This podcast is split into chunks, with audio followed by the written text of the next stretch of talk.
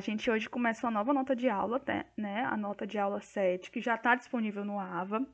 A gente vai falar sobre o Tribunal de Contas da União, tá certo? Peço, peço a máxima atenção de vocês. É, e também é, ao fato que algumas doutrinas, infelizmente, não tratam com tanta especificidade sobre o Tribunal de Contas da União, tá certo? Mas a nossa aula vai estar tá bem completinha. Vocês vão saber tudo o que tem que saber sobre o Tribunal de Contas é, desde a composição do tribunal, as suas atribuições principalmente, questionamentos importantes. Eu espero que seja uma boa aula para vocês. E qualquer dúvida, eu estou à disposição no WhatsApp, tá certo, pessoal? Um grande abraço. Bem, vamos é, lá. E vamos lá. É, como a gente falou bem no início da nossa disciplina, quando a gente começou a tratar sobre o poder legislativo, né, e a gente falou de separação dos poderes, é, todos os poderes têm funções típicas e funções atípicas. E dentre as funções típicas do legislativo, nós temos de legislar e de fiscalizar, tá certo? Porém, tanto o poder legislativo como os outros poderes devem manter um controle interno, tá certo? Então, o poder legislativo mantém um controle interno de seus funcionários, de seus membros, de seus órgãos, o poder executivo da mesma forma, o poder judiciário da mesma forma. Isso, pessoal, é o teor do artigo 74 caput da Constituição Federal. Dê um pause, tá? E leiam esse artigo. Então, veja, todos os poderes vão exercer um controle interno, né? E aí nisso se inclui, obviamente, o poder legislativo, mas o poder legislativo também vai realizar o controle externo em relação aos outros poderes. Então, recapitulando, o poder legislativo mantém um controle interno, né? O seu controle interno de seus membros, de seus funcionários, de seus órgãos, e também um controle externo né, dos demais poderes. O que a gente mais vê é o poder legislativo fiscalizando e com toda a razão o poder executivo, por exemplo, tá certo? Então, é nesse sentido que a função típica do poder legislativo atua. E aí no controle externo, né, o poder legislativo pode exercer de forma direta, e aí nisso a gente traz o exemplo da comissão parlamentar de inquérito, tá? É o poder legislativo ali exercendo a fiscalização de forma direta, imediata, mas também o poder legislativo realiza uma, um controle indireto, tá? De forma indireta. E aí, nesse caso, é um controle exercido pelo poder legislativo, mas com auxílio do Tribunal de Contas, tá certo? Porém, prestem muita atenção. Né? Eu acabei de falar que o Poder Legislativo fiscaliza com auxílio do Tribunal de Contas. Veja, quem exerce a fiscalização é o Poder Legislativo, tá? Quem exerce a fiscalização é o Poder Legislativo. Anotem isso, isso é muito importante. Fiscalização é o Poder Legislativo, tá? Ele é o titular, o Poder Legislativo é o titular da fiscalização o Tribunal de Contas apenas auxilia, tá certo? Então veja, a fiscalização é do Poder Legislativo, o Tribunal de Contas apenas auxilia. Não é o inverso. Se vocês verem, se vocês escutarem que a fiscalização é do Tribunal de Contas, está errado, está erradíssimo. A fiscalização é do Poder Legislativo com auxílio do Tribunal de Contas. E aí um detalhe especial tá certo? Quem exerce o controle externo, né, é o poder legislativo. Ele pode se utilizar do auxílio do Tribunal de Contas, tá? Mas se algum outro poder, algum outro órgão ali naquele controle interno que a gente falou do artigo 74, verificar uma irregularidade e não comunicar ao Tribunal de Contas, eles vão responder de forma solidária, tá certo? Isso é o teu do artigo 74 parágrafo 1. E aí a solidariedade, eu sei que vocês já viram isso em civil 2, né, obrigações, significa que todos os envolvidos vão responder, tá certo? Vão ser responsáveis é, por aquela irregularidade, aquela ausência de comunicação um exemplo, tribunal de Vamos lá, um exemplo. É, vocês sabem, repito, que o controle externo, função típica, legislativo. Porém, os outros poderes também têm que manter um controle interno de seus órgãos, de seus membros e seu funcionário. Vamos lá. O Clailton é, é o ministro de Saúde, tá? Da União, ou seja, trabalha ali diretamente com o presidente. Então é ele que comanda a pasta do Ministério da Saúde, tá certo? Um de seus funcionários é o Tauan, tá? E aí o Tauan, né, tá ali uh, promovendo uma seleção, tá? Uma seleção, uma contratação de funcionários e de forma irregular o Tauan é, contrata o Matheus, tá? E aí veja, o ministro, né, de saúde, o Clailton, vê tudo isso e fica na dele. Como o Clailton não falou nada é, não comunicou nada ao Tribunal de Contas dessa irregularidade, né, dessa ilegalidade, por mais que seja no controle interno e deveria ter comunicado ao Tribunal de Contas, vai responder pelo ato o Clailton, o Tauan e o Matheus, tá certo? Eles respondem de forma solidária. Então, assim, se você, funcionário, membro, servidor, verificar uma situação de irregularidade, você deve sim comunicar ao Tribunal de Contas tá certo? Porque senão você roda e tá todo mundo junto ali respondendo, sendo responsabilizado, tá certo? É isso, repito, o teor do artigo 74, parágrafo 1 Dê um pause e dê uma lida lá, tá certo? E aí, veja, né? É, eu falo Tribunal de Contas, né, agora de uma forma geral, né, de uma forma mais ampla, então eu estou envolvendo aqui Tribunal de Contas da União, e Tribunal de Contas dos estados, em, algum, em alguns municípios também tem os seus tribunais de contas municipais, como por exemplo Rio de Janeiro e São Paulo, né? Mas aí a gente agora vai começar, né? A gente vai começar a aprofundar no âmbito da União, tá? No âmbito federal. No âmbito federal nós temos a fiscalização sendo exercida pelo Congresso Nacional com auxílio do TCU, né? Do Tribunal de Contas da União. Mas veja que tudo isso é também aplicável, né, claro, com algumas peculiaridades, aos tribunais de conta dos estados, do DF, do município, tá certo? Em virtude do princípio da simetria, tá bom? Então, só recapitulando, tá? No âmbito federal, a fiscalização é exercida pelo Congresso Nacional, pelo Congresso Nacional, pelo órgão do Poder Legislativo, tá? Com auxílio do Tribunal de Contas da União. Por gentileza, leia o artigo 70 da Constituição, porque trata do objeto principal do Tribunal de Contas, tá? Que é a fiscalização contábil, financeira, orçamentária, operacional e patrimonial da União e das entidades da administração direta. Antes da gente falar necessariamente sobre as atribuições do TCU, que está no artigo 71 da Constituição, nós temos que falar sobre os membros, tá? sobre a composição do Tribunal de Contas da União, esses detalhes mais genéricos. Abram, por favor, o artigo 73 da Constituição, dê aí uma lida umas cinco vezes e depois voltem aqui que a gente vai continuar a nossa conversa. Veja, o Tribunal de Contas da União, né, o TCU, ele é composto por nove membros, tá? A sede é em Brasília e os requisitos estão pautados no artigo 73, parágrafo 1 Também dê um pausezinho agora e dê uma lida, tá? Dentre os requisitos, né, para, para ser um membro do TCU, nós temos é, o primeiro deles que é ser brasileiro. E aqui, veja, não existe é, restrição é, acerca de ser brasileiro, porque existem alguns cargos que precisa ser brasileiro nato. Aqui não. Aqui é aceito tanto brasileiro nato como naturalizado, tá certo? Quem não vai poder aqui estar presente como membro é um estrangeiro, tá certo? Mas sendo um brasileiro nato ou naturalizado, é possível a sua inclusão como membro do TCU.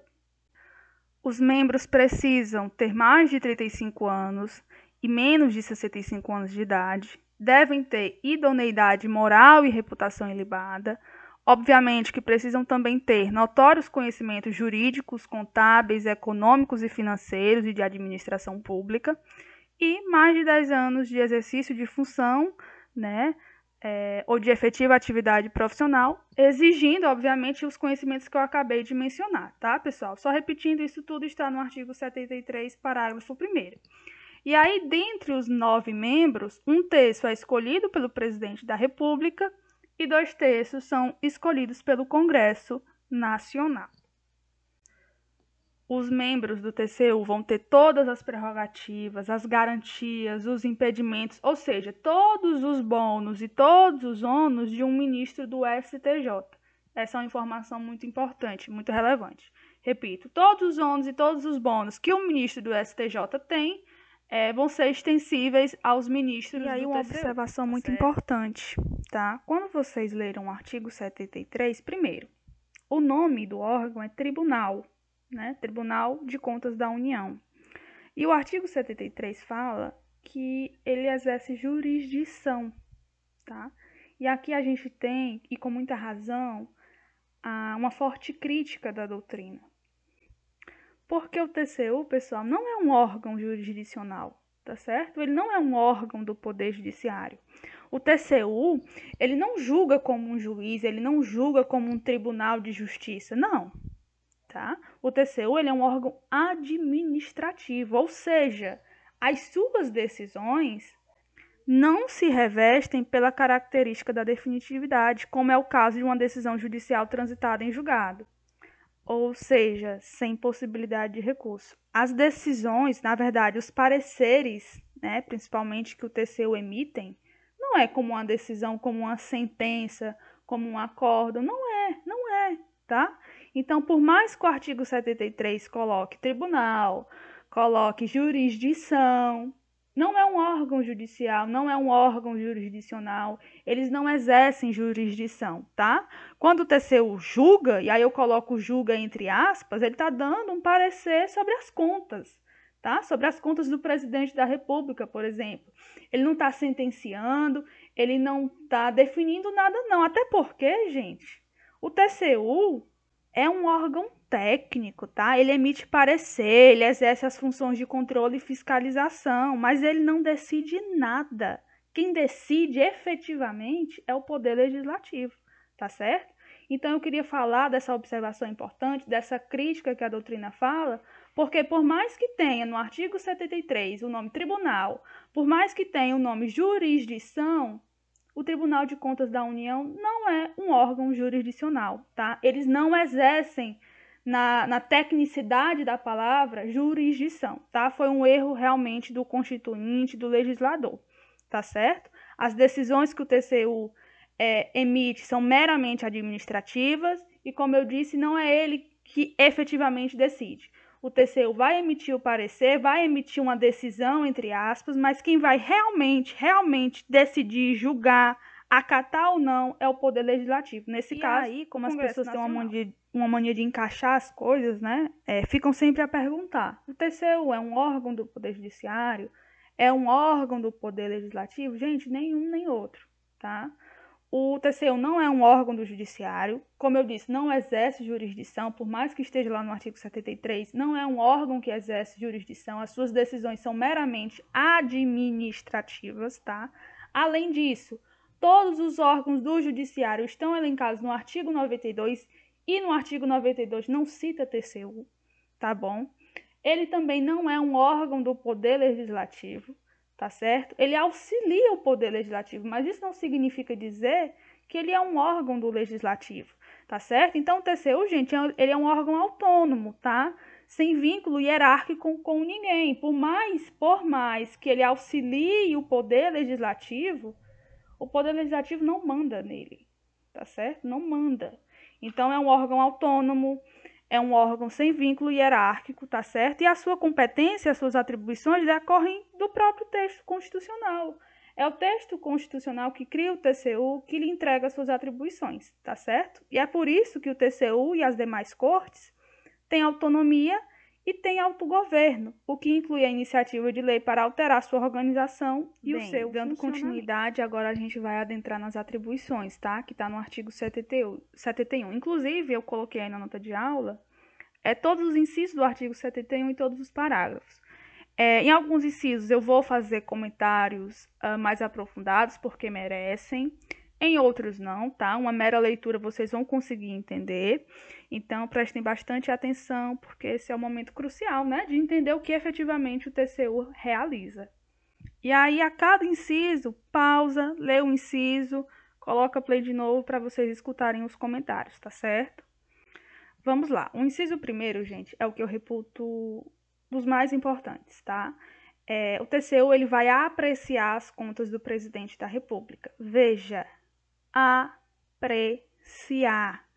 Apreciar é diferente de julgar, tá certo? Então veja, O TCU vai apreciar, vai analisar as contas do presidente da República, vai confeccionar um parecer bem bonitinho em 60 dias, mas não é o TCU que julga, tá? Quem vai julgar é o Congresso Nacional. Então, veja, pode muito bem acontecer que o TCU desaprove as contas do presidente da República e o Congresso Nacional dizer que está tudo bem, que está tudo lindo, tá certo? É, inclusive, a competência do Congresso Nacional em julgar está no artigo 49, inciso 9 da Constituição. Então, veja, o TCU aprecia as contas, realiza um parecer, contudo, quem julga as contas do presidente da República é o Congresso Nacional. Então, pode ser que o Congresso Nacional vá por um caminho totalmente diferente daquilo que foi descrito no parecer, tá certo? Então a gente percebe aí que é um parecer que não vincula, tá? É meramente opinativo. E aí um detalhe mega especial, tá? No âmbito municipal, é, quem vai julgar é a Câmara dos Vereadores, tá? E obviamente que eles vão ter o auxílio do Tribunal de Contas, tá? No caso aí do estado, e se o município tiver Tribunal de Contas, o Tribunal de Contas do município, tá bom? É, então, veja que no âmbito municipal, quem julga é a Câmara com auxílio do Tribunal de Contas pertinente. Nesse caso, do município, do município específico do município, a Câmara pode deixar de seguir o parecer do Tribunal de Contas, tá? É super possível. Porém, precisa do voto de dois terços do membro, dos membros, tá certo? Então, recapitulando. No âmbito municipal, a Câmara pode não seguir o parecer do Tribunal de Contas, mas nesse caso é preciso de um quórum específico. No caso, o voto de dois terços. Já no inciso 2, não, tá? No inciso 2, o TCU ele vai julgar as contas dos administradores e todos os demais responsáveis que toquem dinheiro, tá? Tocou no dinheiro da União, no dinheiro federal, é, que não seja o chefe do Poder Executivo, no caso o presidente da República, nesse caso não, o TCU julga, tá? Então veja, no inciso 1, o presidente da República, o TCU aprecia. No inciso segundo, não. O TCU julga, efetivamente julga. Mas lembrando, gente, é uma decisão administrativa. Por mais que o legislador coloque a palavra julgar, coloque a palavra tribunal, coloque a palavra jurisdição, não é um órgão judicial. Pelo amor de Deus, tirem isso da cabeça de vocês, tá certo? Recapitulando, Inciso 1, presidente da República aprecia. Quem julga é o Congresso Nacional. No inciso 2, não. Os demais administradores e responsáveis por dinheiros, bens, valores públicos, aí nesse caso não. Aqui é efetivamente julgar, tá certo? No inciso 3, o TCU também é responsável por apreciar a legalidade dos atos de admissão de pessoal, tá? É, muitos professores, muitos cursos deixam de falar do Tribunal de Contas da União com mais afinco, porque é uma matéria essencialmente administrativa, tá? Um dos princípios da administração pública é a legalidade, inclusive a legalidade dos atos de admissão de pessoal, ou seja, de contratação, tá? De pessoas. Então, nesse caso, o Tribunal de Contas também vai apreciar tá? No campo administrativo, a legalidade no inciso quarto, tá? O TCU tem como atribuição a realização de inspeção e auditoria, tá? De natureza contábil, financeira, aquilo que já está no artigo 70, não vou repetir. É, o inciso quinto e o inciso sexto, pessoal, é aquela, é aquela assertiva. Onde tiver dinheiro da União envolvido, o TCU vai estar tá lá fiscalizando, tá? Repito, onde tiver dinheiro da União envolvido, o TCU vai estar lá fiscalizando. Esse é basicamente o teor do inciso 5 e do inciso 6 No inciso 7 nós temos que quando for é, quando o Congresso Nacional solicitar informações ao TCU, o TCU tem que prestar essas informações, tá? Sobre fiscalização contábil, financeira, orçamentária. Então, o Congresso Nacional solicitou informação, o TCU tem que prestar essas informações. O inciso oitavo trata da competência sancionatória do TCU, tá certo? Então, veja, o TCU encontrou uma ilegalidade, encontrou uma irregularidade de contas, é, já identificou os responsáveis, ele vai sancioná-los, tá? Vai aplicar uma multa ao dano que aquela pessoa é, causou ao erário. E aí, quando vocês lerem o inciso oitavo, que é justamente essa competência sancionatória que eu estou falando, por gentileza, é, leiam também o artigo 71, parágrafo 3 que diz que as sanções, as multas, terão eficácia de um título executivo. E, professora, o que é um título executivo, pelo amor de Deus? Não se preocupem em entender o conceito tá, de título executivo, porque isso, pessoal, é matéria de direito processual civil 3. Mas entenda que o processo, né, o processo civil, o processo judicial, tem um processo de conhecimento, onde eu vou discutir perante o juiz toda a minha relação, mas existe também o processo executivo, executório. Por exemplo, é, eu tenho um cheque, tá? Que o Isaac me deu sem fundos, tá? E aí eu vou executar ele na justiça. Veja, eu não preciso discutir a relação anterior que originou o cheque na justiça, não. Chego no juiz e digo, ó, oh, eu tenho um cheque, eu recebi do Isaac, eu quero receber esse dinheiro. Então, não vai ter audiência para escutar testemunha, não vai ter audiência de conciliação, não, porque é um processo que é executivo. Eu não, eu não discuto relação, eu só vou lá e executo o valor. Então, nesse caso aqui do TCU, a partir do momento que ele aplica a multa, ele se transforma em um título executivo, tá? Tem eficácia de título executivo. Então, o TCU, né, no caso, a União, quando for é, executar esse valor, não precisa discutir a relação, ela só vai lá no juiz e executa o valor tá certo? É bem mais rápido, é uma forma bem mais rápida de receber o dinheiro, tá? Já que você não vai estar tá discutindo uma relação, você só vai no juiz, entrega o título Bora e lá. diz, Agora o inciso nono e o inciso décimo, tá, pessoal? Também de muita relevância. Nesse caso desses dois incisos, eu quero que vocês conjuguem também com o parágrafo primeiro e o parágrafo segundo. Atenção! Inciso nono e inciso décimo fala de ato, Ato é projeção unilateral de vontade. Parágrafo 1 e parágrafo 2, por sua vez, falam de contrato, tá? Que é uma projeção bilateral de vontade, tá? Então, atente em relação a isso. Inciso 9 e inciso 10 trata de ato administrativo e os parágrafos 1 e o parágrafo 2 falam de contratos administrativos, tá bom? Vamos lá. Se for um ato administrativo, então nesse caso eu estou falando do inciso 9 e inciso 10, o TCU vai dar um prazo, tá? Se tiver ocorrendo alguma irregularidade, alguma ilegalidade. Então veja, o órgão está é, cometendo alguma irregularidade, o TCU vai conceder um prazo, tá bom? E se não for atendido dentro desse prazo, o TCU vai sustar o ato, tá? Vai suspender o ato, tá certo? Então, recapitulando, em caso de ato administrativo, o TCU, verificando uma irregularidade, dá um prazo para o órgão se ajeitar, tá? E se não, se não ajeitar, se não for atendido, o próprio TCU vai lá e susta o ato, tá certo? Por sua vez, se for um contrato, e aí nesse caso eu aplico o parágrafo 1 e o parágrafo 2 o TCU ele não pode sustar de imediato, tá? O TCU vai fazer o quê? Ele vai informar o Congresso Nacional, ó, oh, Congresso, tem o órgão X, é, aquele contrato lá está irregular, está cometendo uma ilegalidade. O TCU vai lá e informa ao Congresso. É, a sustação do contrato não vem do TCU, tá? A sustação vem de quem? Do Congresso. Se o TCU avisa ao Congresso, é porque a sustação vem do Congresso. Mas e professora, se o Congresso não fizer nada, não tomar nenhuma medida, aí nesse caso se o Congresso não tomar nenhuma medida em 90 dias, aí o TCU adentra e ele próprio susta o contrato, tá certo? Então vamos lá mais uma vez. Se for ato administrativo, que é uma projeção unilateral de vontade, o TCU dá um prazo para o órgão, para o órgão se ajeitar. Se o órgão não se ajeitar, o TCU vai lá e susta o ato. Se for um contrato, o TCU informa ao Congresso Nacional: olha, Congresso, o órgão X está cometendo uma irregularidade no contrato de prestação de serviços de transporte, por exemplo.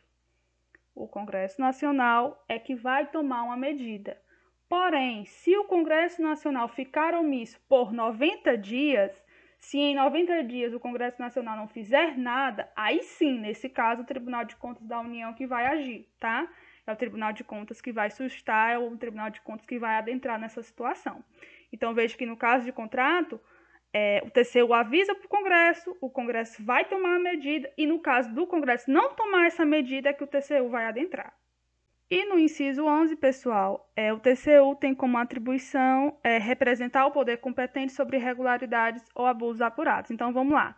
O TCU vai realizar um parecer, vai informar o Poder Legislativo, tá? Vai informar o Ministério Público, tá certo? Então, são essas autoridades. O parágrafo primeiro e o parágrafo segundo a gente já viu. O parágrafo terceiro, eu falei quando eu tratei da competência sancionatória do TCU, tá bom? E o parágrafo quarto, pessoal, uma leitura vocês conseguem entender. Então, a gente aqui encerra as atribuições do TCU.